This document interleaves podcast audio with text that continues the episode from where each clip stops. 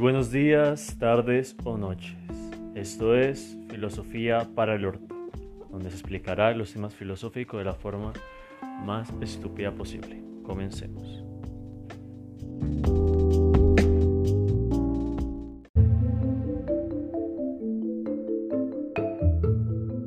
Hoy, en Filosofía para el Orto, el punto ciego. Hoy hablaremos de la filosofía del nihilismo, pesimismo y absurdismo. Se tocará a los filósofos como Schopenhauer, Albert Camus y Nietzsche, los padres de estas tres grandes filosofías. También hablaremos de la serie Rick y Morty, donde muestra claras referencias de estas tres filosofías. Nos destacaremos más en el personaje Rick Sánchez y analizaremos más profundidad de estos episodios. Comencemos.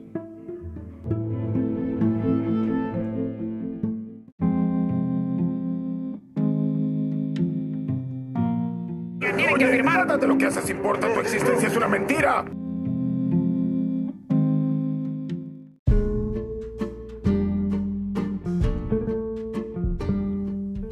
La primera filosofía que analizaremos es la filosofía del nihilismo. Esta filosofía fue creada por el filósofo Nietzsche, donde éste dice que nada de lo que hagamos tiene un propósito puro y no nacimos con ningún tipo de misión, solo somos una triste casualidad. Este filósofo trata de negar la sociedad, las emociones, los dioses, religiones y políticas, ya que dice que todas estas no tienen un propósito aparente y que simplemente para distraernos. Nada realmente importa y no somos importantes. También pone la famosa frase, Dios ha muerto y nosotros lo hemos matado, creando una gran parte de la filosofía atea. Pero realmente esta fue una frase mal interpretada, ya que esta frase que decía es, digamos, que el hombre mató a su propia moral y a sus propios valores, llevando claro encima todo aquello, poniéndose a él mismo entre su ego como un Dios absoluto. Entonces, la filosofía del nihilismo, incluyéndome, nos trata sobre un vacío, o sea, no hay ni felicidad ni tristeza, no hay ni vacío ni relleno, no estás ni aquí ni allá, solo es una casualidad igual que el planeta o el universo.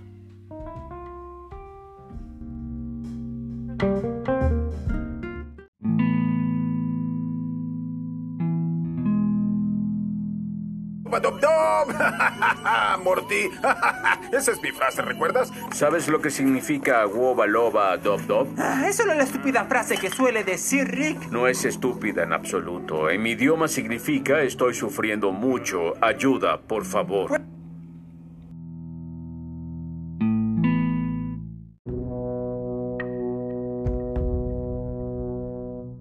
Esta frase nos va a llevar a la siguiente filosofía. El pesimismo. La filosofía del pesimismo fue propuesta por Arthur Schopenhauer, donde propone que la vida no es más que sufrimiento, ya que todo lo que hagamos nos hace esclavo del placer y un sentimiento sin sentido, dando por así valor como a la felicidad, ya que dice que esta no es más que un breve momento de placer de la voluntad, o sea, sí, el placer. Como con Arthur Schopenhauer hacemos ilusión a la paradoja de él, ya que dice que el humano siempre quiere algo y lo desea, siempre, y cada vez que lo tiene se aburre de él, lo deja y vuelve a lo mismo, lo quiere, se aburre de él, lo deja, lo quiere, se aburre de él, lo deja, y nos hace esclavo del mismo paradoja de siempre, buscamos algo sin sentido según él. Esto es una clásica referencia también que podemos hacer al consumismo hoy en día, ya que siempre nos hace querer algo y al final lo queremos cambiar por otra cosa. Esta paradoja la podemos llevar a sentimientos como el amor, el desapego, el hecho de querer algo que quisimos. Simplemente él dice que este mismo sentimiento de querer algo nos hace tan esclavos que simplemente nos lleva al sufrimiento porque nunca estamos satisfechos con algo. Entonces simplemente dice que no hay nada más, que simplemente todos los placeres son ilusiones y que todo sirve simplemente para el dolor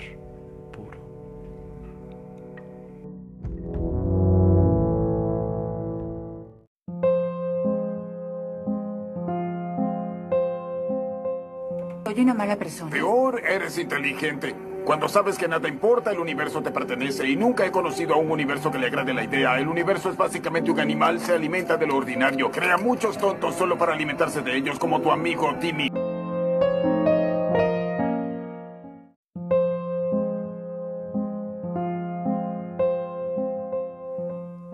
Aquí podemos ver perfectamente la filosofía del absurdismo. Esta filosofía fue propuesta por Kierkegaard. Decía, la realidad de Dios está fuera de la comprensión humana. Es absurdo tenerle fe a Dios. Así comenzó lo que es la filosofía del absurdismo. Llegaron más gente que la comprendió, pero hubo alguien que la marcó, y ese fue Albert Camus. Él proponía la filosofía del absurdismo con su libro El mito de Sísifo. Este mito es un mito griego. Básicamente resumen, trata sobre un rey que reinaba en un pueblo de Grecia y pues estuvo de chismoso con los dioses, acusando a Zeus de ser infiel. Zeus no le gustó y mandó a Hades a que lo capturara.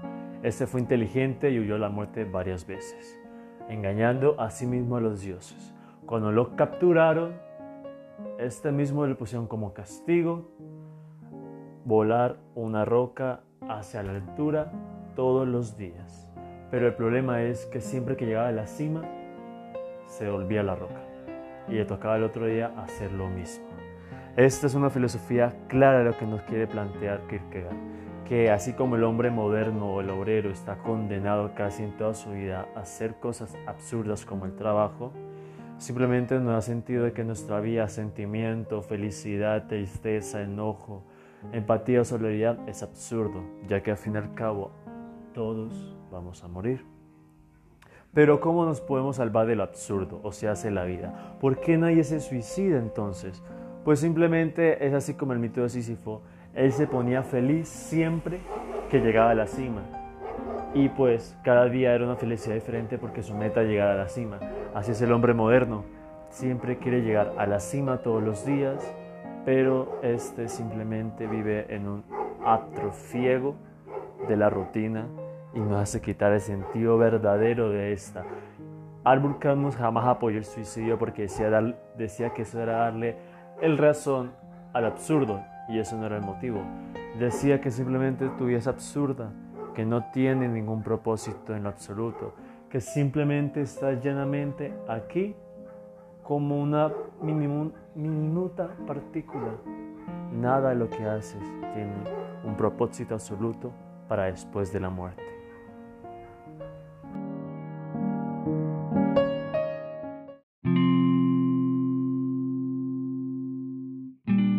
el sospechoso dice que la ciudadela es una mentira construida sobre mentiras. Yo digo que aprecien la vida que tienen, porque siempre puede ser peor. Volvemos con ustedes.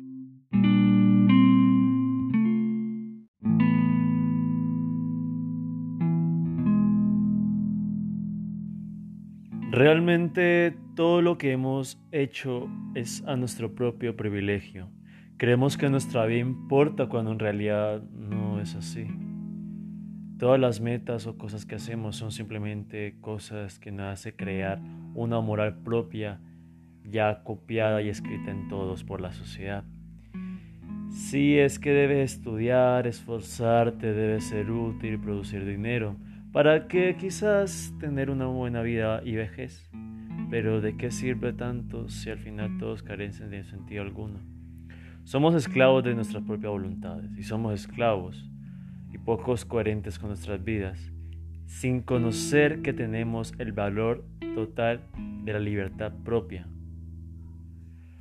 Como decía Rick en otra frase, todo lo que hace no tiene sentido, la existencia es una mentira, pero cuando tomamos nuestra propia libertad, es ahí cuando nos convertimos ya en nuestra propia moral que queremos hacer lo que queramos. Schopenhauer decía que puede liberarse la voluntad, Debemos admirar más los sentimientos y el arte donde se plasma algo más que propio dolor. Y para Nietzsche, el superhombre es aquel que mira el vacío y acepta que no es tan grande y que simplemente es una partícula creada en el gran abismo del universo. Pues, al fin y al cabo, ¿qué somos? Simplemente una persona que está escuchando quizás alguien hablando sobre un tema. que le pareció interesante en su cuarto o en alguna parte de su casa, quizás en el autobús. Somos y siempre seremos un punto ciego en lo absurdo de la vida y en lo grande del universo.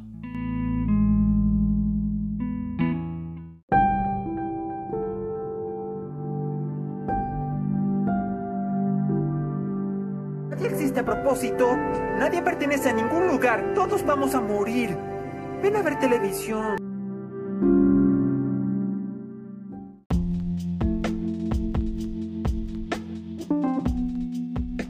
Y esto fue otro episodio de Filosofía para el Orto.